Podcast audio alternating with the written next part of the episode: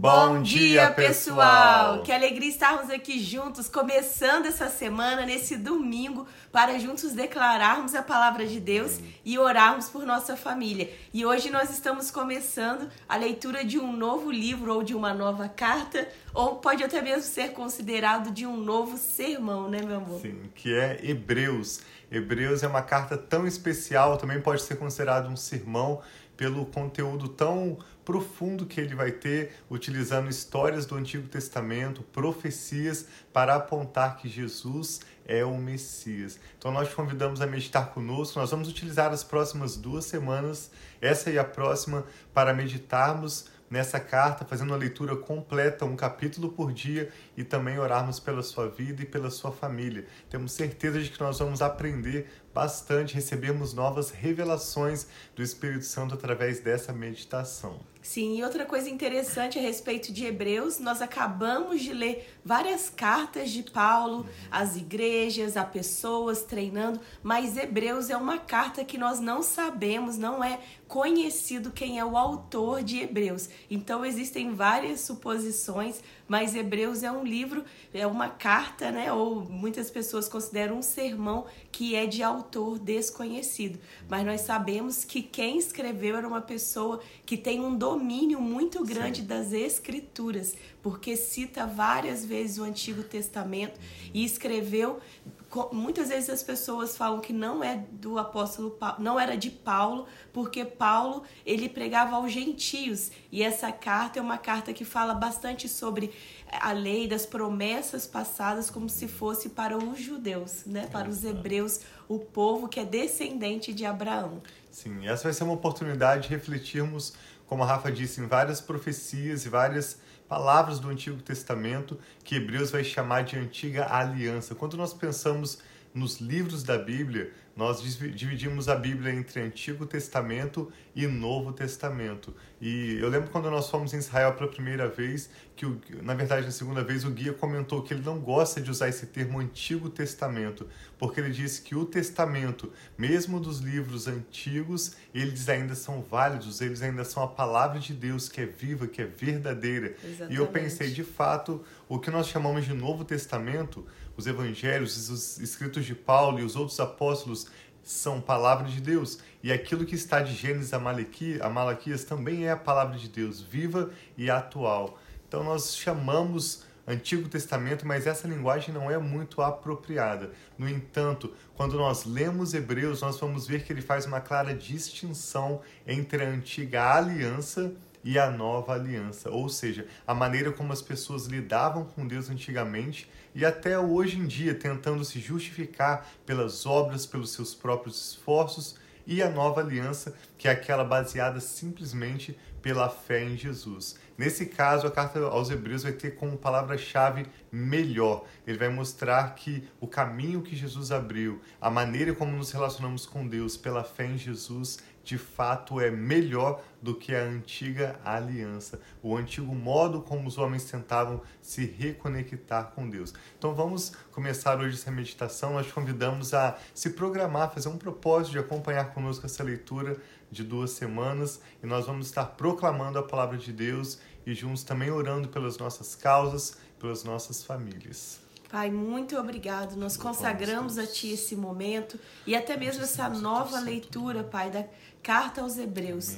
Que em nome de Jesus, essa leitura seja uma leitura onde o Senhor revela-te a nós, assim como tantas vezes esse autor fala a respeito da grandeza de Jesus, da salvação. Nós queremos, Pai, receber as revelações profundas de quem é Jesus, que, o que ele fez por nós, o que ele representa a nós, Pai, em nome de Jesus. E ajuda-nos a olhar esse melhor que a cada dia o Senhor tem para nós, melhor, uma melhor vida, melhores práticas tudo aquilo que o Senhor tem para nós, nós recebemos. Então, nós apresentamos a Ti essa nova leitura, apresentamos a Ti as nossas vidas e pedimos, Pai, fala conosco. Nós queremos ouvir a Tua voz. Em nome de Jesus. Amém. Então, vamos à leitura de Hebreus. Começa dizendo assim, Hebreus capítulo 1, mostrando que Jesus, como filho, é superior aos anjos. Amanhã nós vamos ver que Jesus é superior aos homens. No capítulo 3 nós vamos ver que Jesus é superior a Moisés e à lei mosaica. Hoje então, Hebreus capítulo 1 diz que há muito tempo Deus falou muitas vezes e de várias maneiras aos nossos antepassados por meio dos profetas, mas nesses últimos dias Deus falou-nos por meio do Filho, a quem constituiu herdeiro de todas as coisas e por meio de quem fez o universo. Então nós vemos que o autor era uma pessoa era um hebreu escrevendo para o seu povo hebreu, devido à linguagem, os argumentos que ele vai usar nessa carta. E que belo esse início, dizendo que Deus que no passado falou através dos profetas, falou muitas vezes, de variadas formas. Ultimamente ele tem nos falado através do próprio Filho, do próprio Jesus. E aí ele fala: o Filho é o resplendor da glória de Deus e a, express... e a expressão exata do seu ser, sustentando todas as coisas por sua palavra poderosa.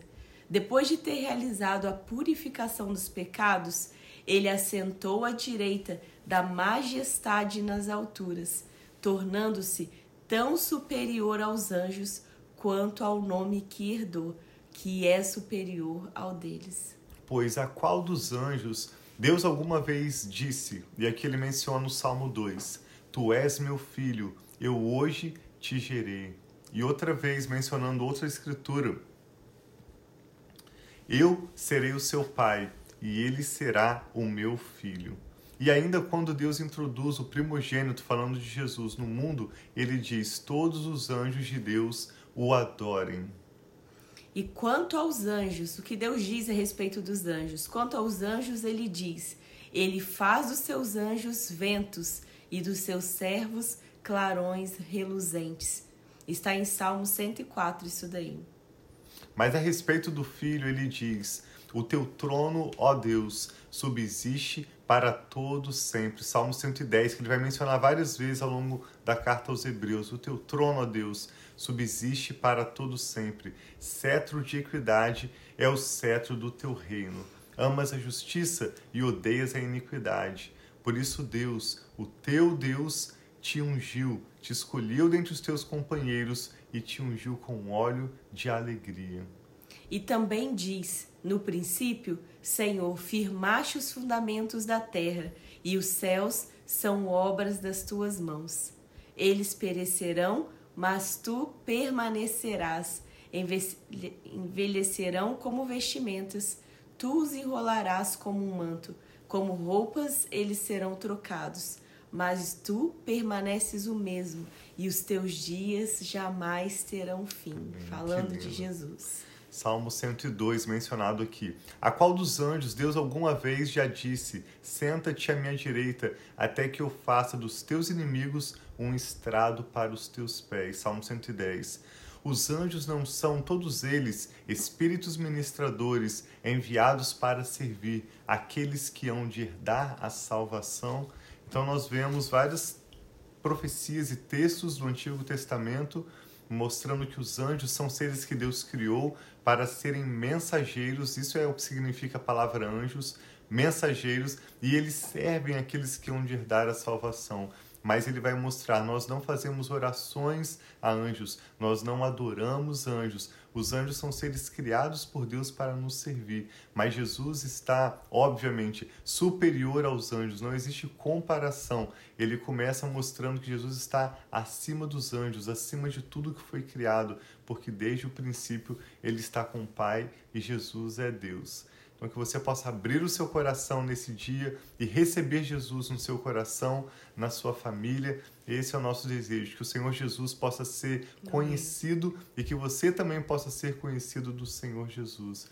Que a cada dia você possa conhecer e prosseguir em conhecer a pessoa de Jesus. Que nós não vemos com os nossos próprios olhos, mas nós podemos conhecer através de um relacionamento pessoal com o Espírito Santo. Talvez você nunca fez uma oração falando com Jesus. Talvez você nunca convidou Jesus para ser bem-vindo na sua vida, nunca recebeu Jesus como Senhor da sua vida. E nessa manhã eu e a Rafa, iniciando essa leitura aos Hebreus, queremos te fazer esse convite. Assim como um dia a Rafa quando era adolescente, né, bem nova, eu também tinha cerca de 10 anos. Continuo sendo nova. Novos, novos.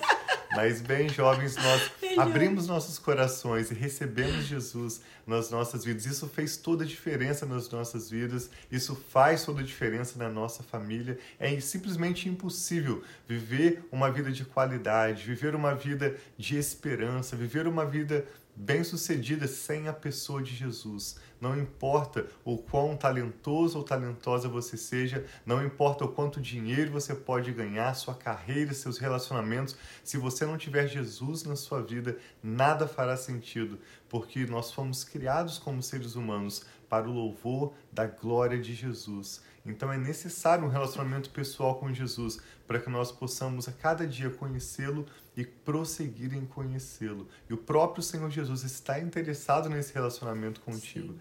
Então, se você hoje deseja fazer essa oração, abrindo o seu coração, nem que seja com uma curiosidade, eu quero saber mais sobre Jesus, eu quero conhecer quem Jesus é, nós te convidamos a abrir o seu coração e, pela fé, de maneira humilde, abrir suas mãos, abrir sua mente, seu coração e receber Jesus na sua vida como um amigo, como uma pessoa que quer se revelar a você e a sua vida nunca mais será a mesma. Sim, até lembrei, eu vi que meu pai está aqui também. Tem uma música que nós conhecemos alguns anos atrás que falava: Eu abro as portas do meu coração Amém. e te dou livre acesso, Senhor. E fala: Se eu sou fiel no pouco, sobre o muito, né, ele me colocará. Então, muitas vezes é a fidelidade do, das pequenas coisas do início e nós abrirmos esse coração e dar esse livre acesso Amém. ao Senhor. Então vamos orar dando esse livre acesso. E talvez até mesmo você que já fez essa oração, mas que não tem verdadeiramente dado livre acesso, escutado a voz de Deus, você pode também orar pedindo: Senhor, eu quero deixar o meu medo, eu quero deixar a minha insegurança, eu quero deixar todo o meu controle para que o Senhor tome o rumo da minha vida, porque tantas vezes nós, mesmo sendo cristãos, nós vamos na igreja, mas nós temos continuado tentando fazer por nós mesmos, da nossa forma, da nossa maneira. Mas nós precisamos a cada dia, eu e Tiago, nós temos aprendido mais e mais, muitas vezes a esperar, porque o nosso desejo como humanos, nós queremos fazer as coisas rápidas, ver acontecer tudo muito rápido, mas nos últimos anos, né, meu irmão, nós temos muitas vezes para acontecer alguma coisa, nós precisamos esperar ouvir o ir de Deus, muito mais do que irmos fazendo do nosso jeito, dando o nosso jeitinho. Então, que nós possamos também, aqueles que talvez nunca fizeram essa oração, fazer essa oração e verdadeiramente entregar o coração, dar esse acesso. E se quem já fez essa oração, como nós já fizemos, colocando a vida diante de Deus, que nós possamos verdadeiramente abrir o nosso coração Amém. e dar esse acesso para Ele trabalhar nas nossas vidas. Amém. Pai, tu és tão maravilhoso, tu és grande, não há outro que se compara a ti. Nós colocamos nossas vidas, Pai, e os nossos corações diante de ti nessa manhã, falando, Pai, nós abrimos as portas do nosso coração e te damos livre acesso. Nós precisamos de ti, precisamos da tua palavra, precisamos da tua direção, precisamos de ver o Senhor, Pai, direcionar os nossos caminhos. Obrigada, Pai, que o Senhor é aquele que nos transforma, é aquele que nos salva, nos redime, que nos traz a salvação através de Jesus. E nós declaramos que o Senhor Jesus, aquele que morreu na cruz e ressuscitou em favor dos nossos pecados, ele é sim o nosso Senhor, Amém. ele é o nosso Salvador, Amém. ele é aquele que nos redime, nos transforma, nos resgata, nos tira do império das trevas e nos traz para a sua maravilhosa a luz. Obrigada, Pai, que nós podemos viver na luz, nós podemos receber do Teu Espírito, nós recebemos, Pai, da paz que excede todo entendimento que há em Ti.